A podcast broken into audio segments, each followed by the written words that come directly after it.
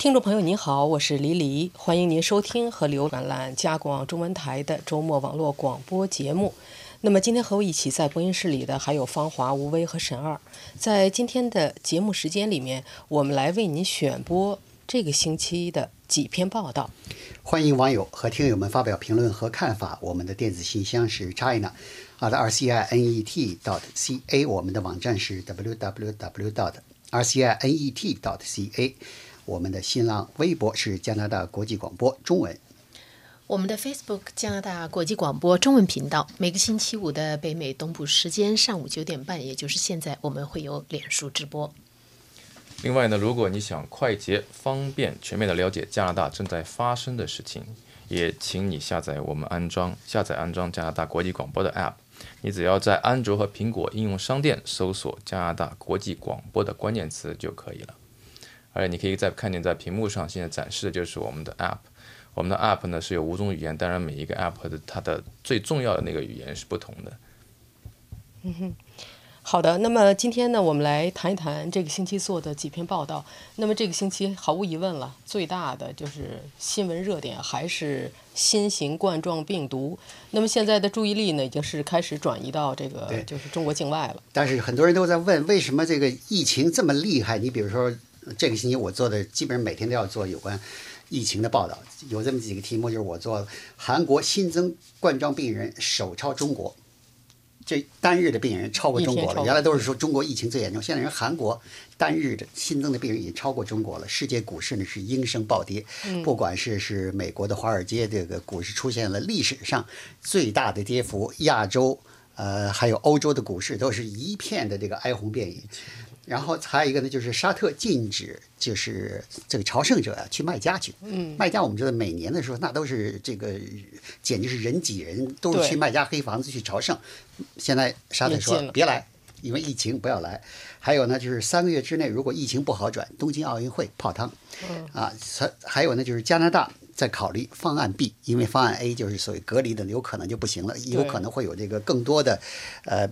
病也病人被确诊，所以有了这么多的这个消息，那么人人们自然要问的是，世界卫生组织为什么还不宣布？是大规模流行？大规模流行，只是说是中国出现了紧急性的公共卫生事件，这个还差一个差一个级别呢，那为什么还不宣布呢？那么首先说，什么是大规模传染病？大规模传染病呢，按说来说就是说，在呃人口没有免疫力的情况下呢，在这个传染病呢，在多个国家进行迅速的传播，这是世界卫生组织的定义。但如果你要是从这个定义来看呢？已经应该是发生了，在在在意大利跟那个韩国、日本、伊朗，这出现都是迅速传播的疫情啊。对。但是呢，世界卫生组织好像是还是就是不愿意，呃，这个做这个宣布。嗯哼。那么就是问题，就是为什么不愿意使用这个词？首先呢，用这个词呢，呃，可能会这个呃，可能会引起大家现在已经不少人已经恐慌了。啊，那大家更用了这个疫情，用了这个词以后呢，恐怕恐慌的人就更多了。另外呢，可能是这个疫情的发源国呢，中国呢，可能也不太愿意看到，呃，过早的使用这个词。那么因因使用这个词呢，很多人会把这个这个疫情呢，呃，直接或者间接的，或者是呃有意识无意识呢，跟中国连起来，这样中国来说呢，也是也是一个比较丢面子的事情。啊，这个有一个专家叫达扎克，他是美国一个 Echo Health 呃组织，这个关注中国的传染病疫情已经关注了十五年。他说呢，如果在今后一两个星期，世界卫生组织宣布这个现在是大规模传染病的话，他一点都不会感到惊奇。他说，那实际上现在就已经是了啊。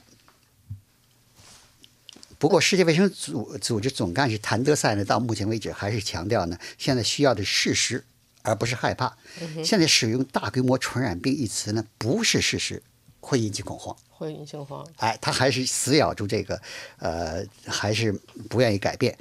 也有的专家认为呢，如果世界各国的民众和政府，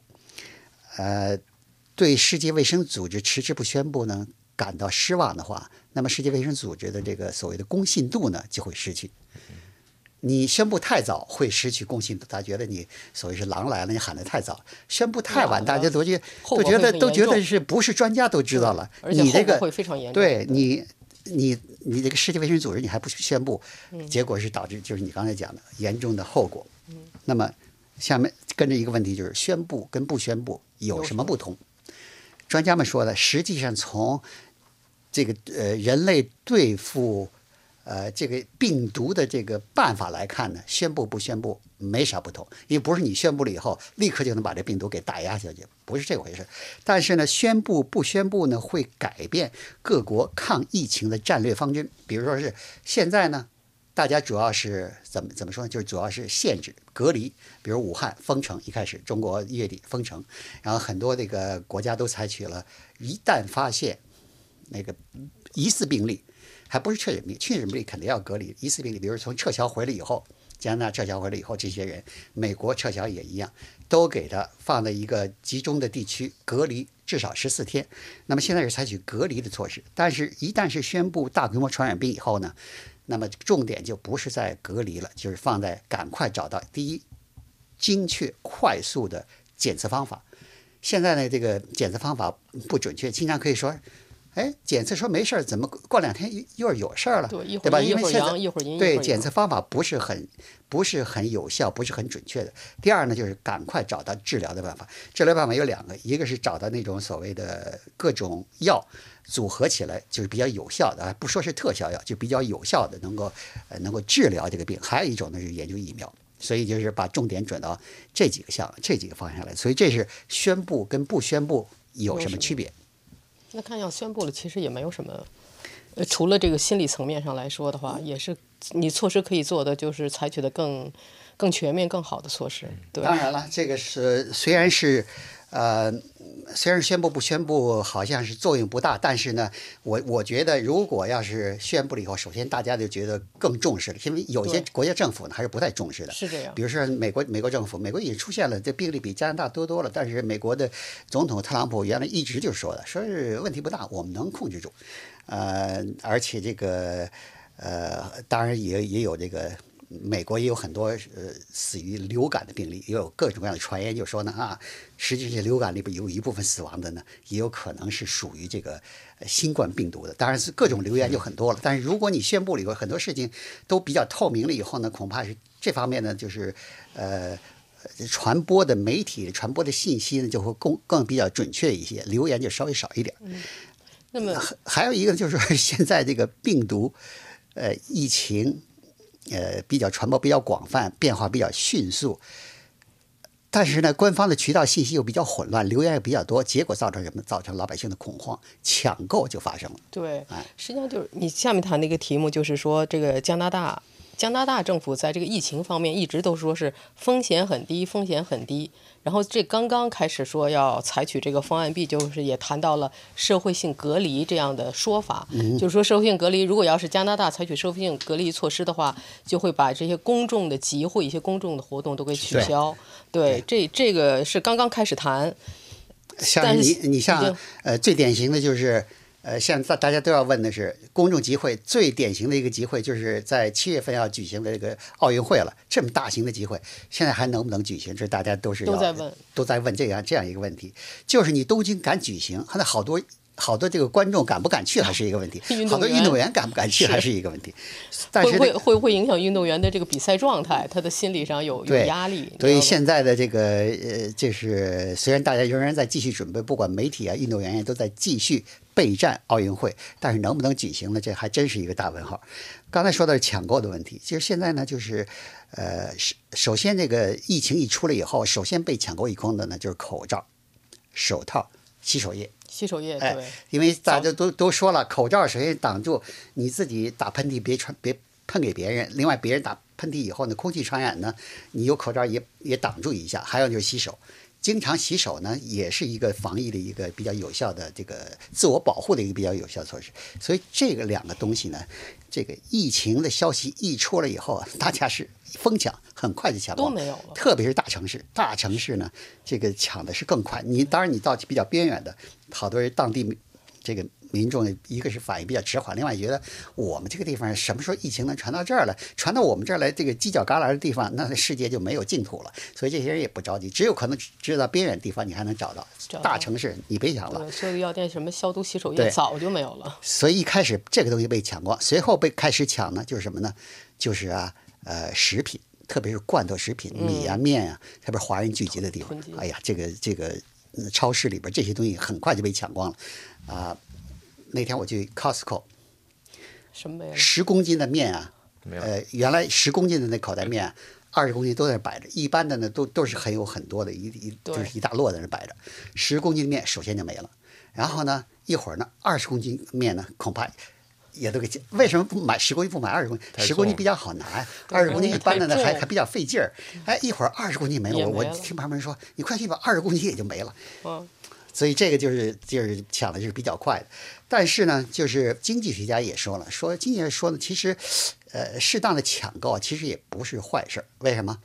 因为呃，疫情来了以后，自然灾害来了以后呢，呃，这个商店里的货架空空如也的时候呢，说明是什么？就是暂时性的就供应中断了。如果你要提前你就去买东西，人家商店还有时间补货。等于是就是存货于民，是不是？你大家都把这买回去放在家里的，真正的疫情来了以后，那么这个造成的这个供应中断的现象就稍微缓和一点，因为好多人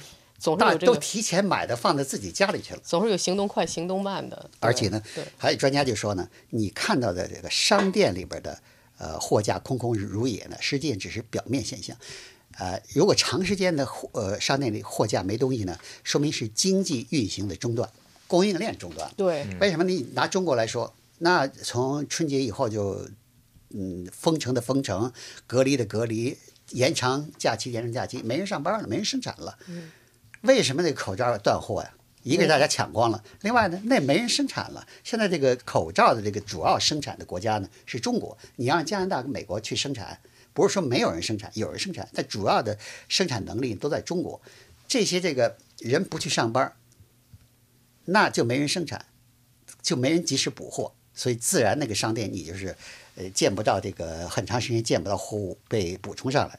所以是专家专家们说，你看到的表面是说呢，这个消费者买东西过狠过快，实际上是反映的是经济供应链的中断，这是一个，呃，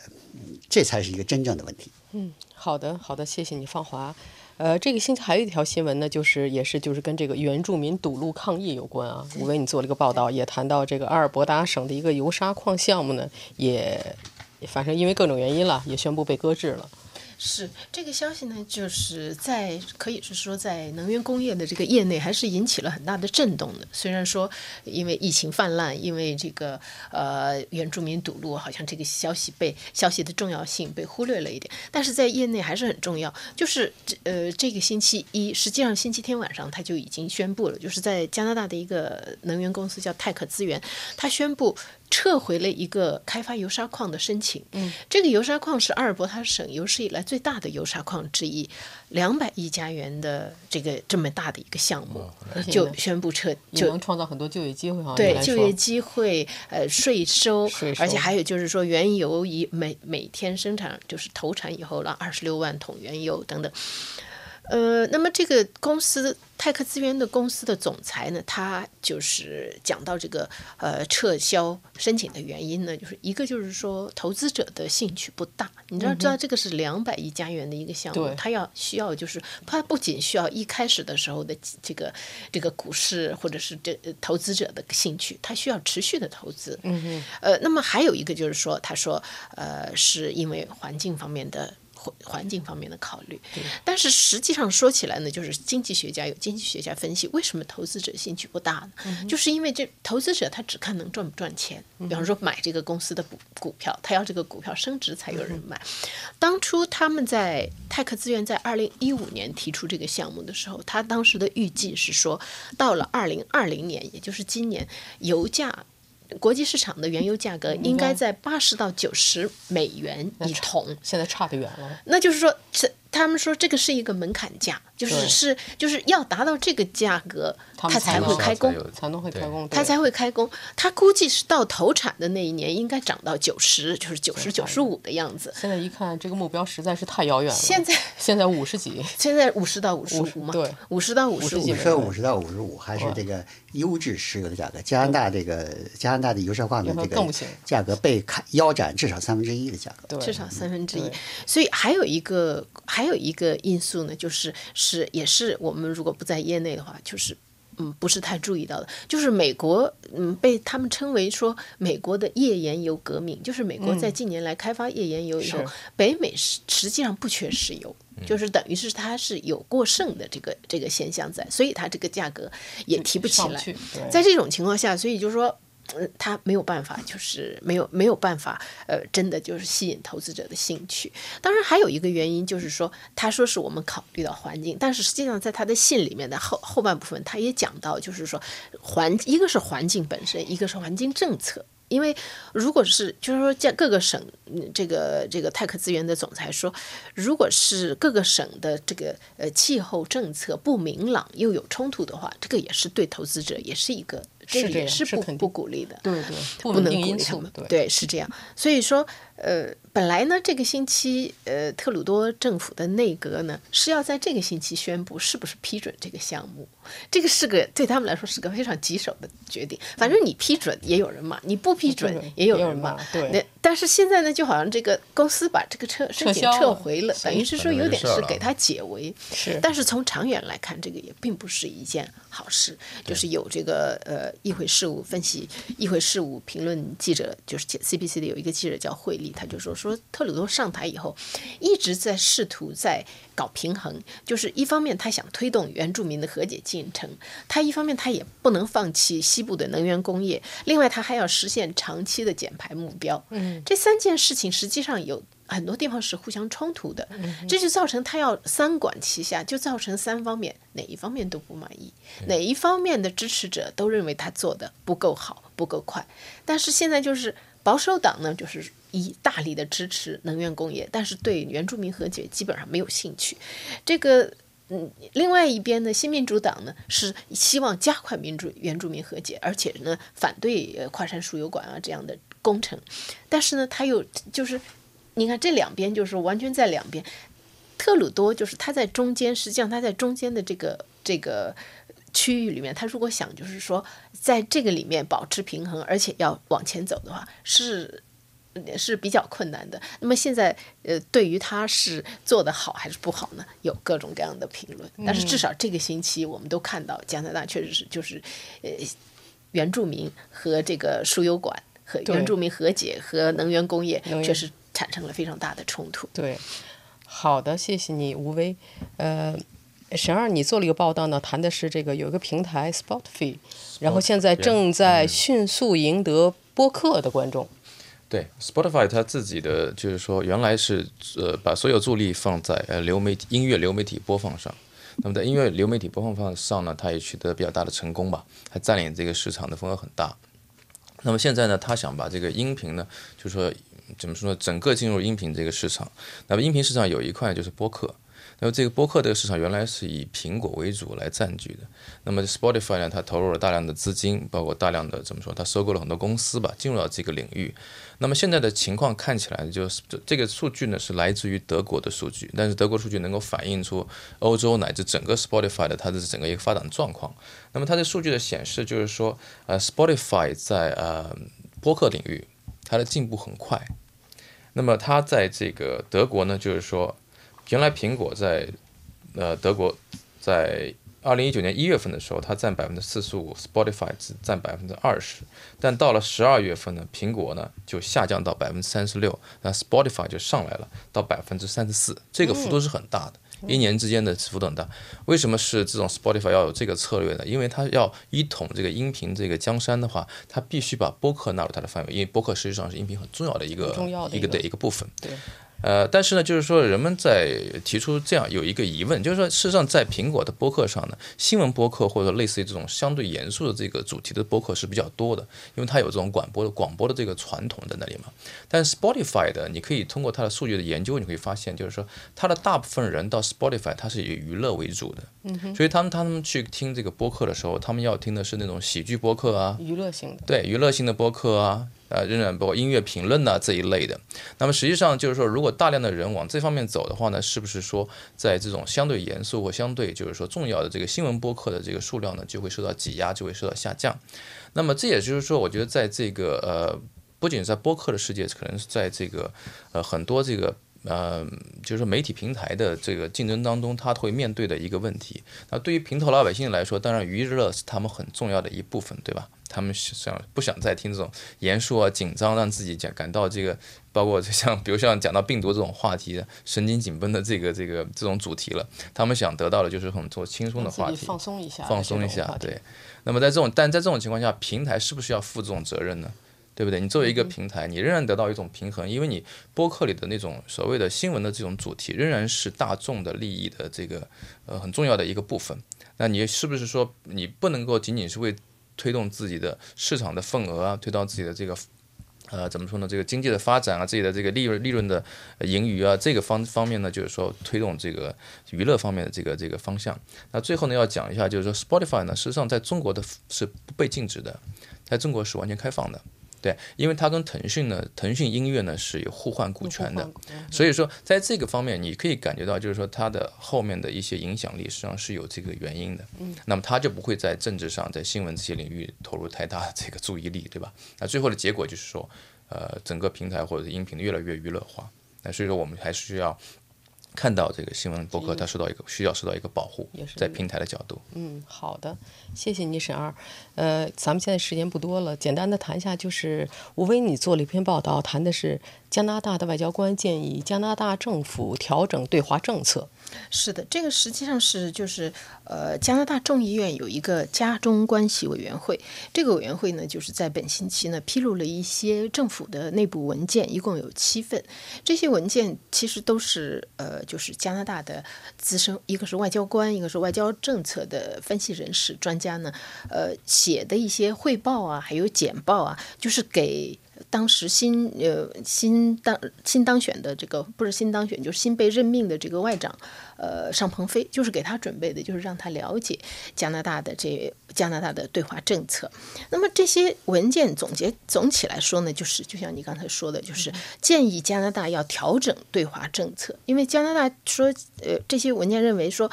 嗯。加拿大的对华政策过去一直是以经济利益为，就是是最主要是寻求经济利益，就是把中国当成一个贸易伙伴，是围绕这个来进行的，来制定政策的。那么这些专家认为呢，加拿大现在应该改变政策，就是变成说，嗯，因为中国就是现在就也按照他们的说法来说，就是对中国对加拿大的利益和价值观呢，形成了长期的战略挑战。呃，他们用了一个词，就是。以前呢，我们就是说在跟中国呢，就是要跟中国合作，work with China。现在呢，是应该调整变成 work around China。这个我到现在我还没有找到一个很好的这个翻译，就是到底应该怎么样翻译这个这个词。但是你可以看到，就是这个态度的变化。他们就讲到，就是说现在就是。呃，在这些报告里面，他也分析到现在就是中国的这个外交政策，说中国是在很多时候是非常咄咄逼人的。就是比方说例子，就是在孟晚舟引渡案以后，中国显就可以用很强势的政治手段和经济手段来惩罚加拿大。在其他国家和其他国家的关系里面，也曾经也。多次发生这样的事情，而且呢，就是嗯，这些外交官认为，就是中国在这样做，就是在采取很强势的政策的时候，不仅仅是为了要呃，就是商业利益，为了获得商业利益，而同时呢，也是为了推广自己的执政模式。而且这种推广呢，在呃一些比较脆弱的民主政体，比方说像拉美国家、加勒比海国家，其实已经有一定的成效。可以说，这样的这个它的。这样的警告，在过去几年，呃，加拿大的安全情报部门呢，还有一些其他的就是什么前驻华大使之类的，也曾经做过，就是同样的同样的警告。嗯，好的，谢谢你。那么今天咱们就先谈到这里，谢谢我们的技术团队皮耶和皮耶和 Luke，还有 Leo。谢谢您的收听收看。祝您健康愉快。我们下次节目见。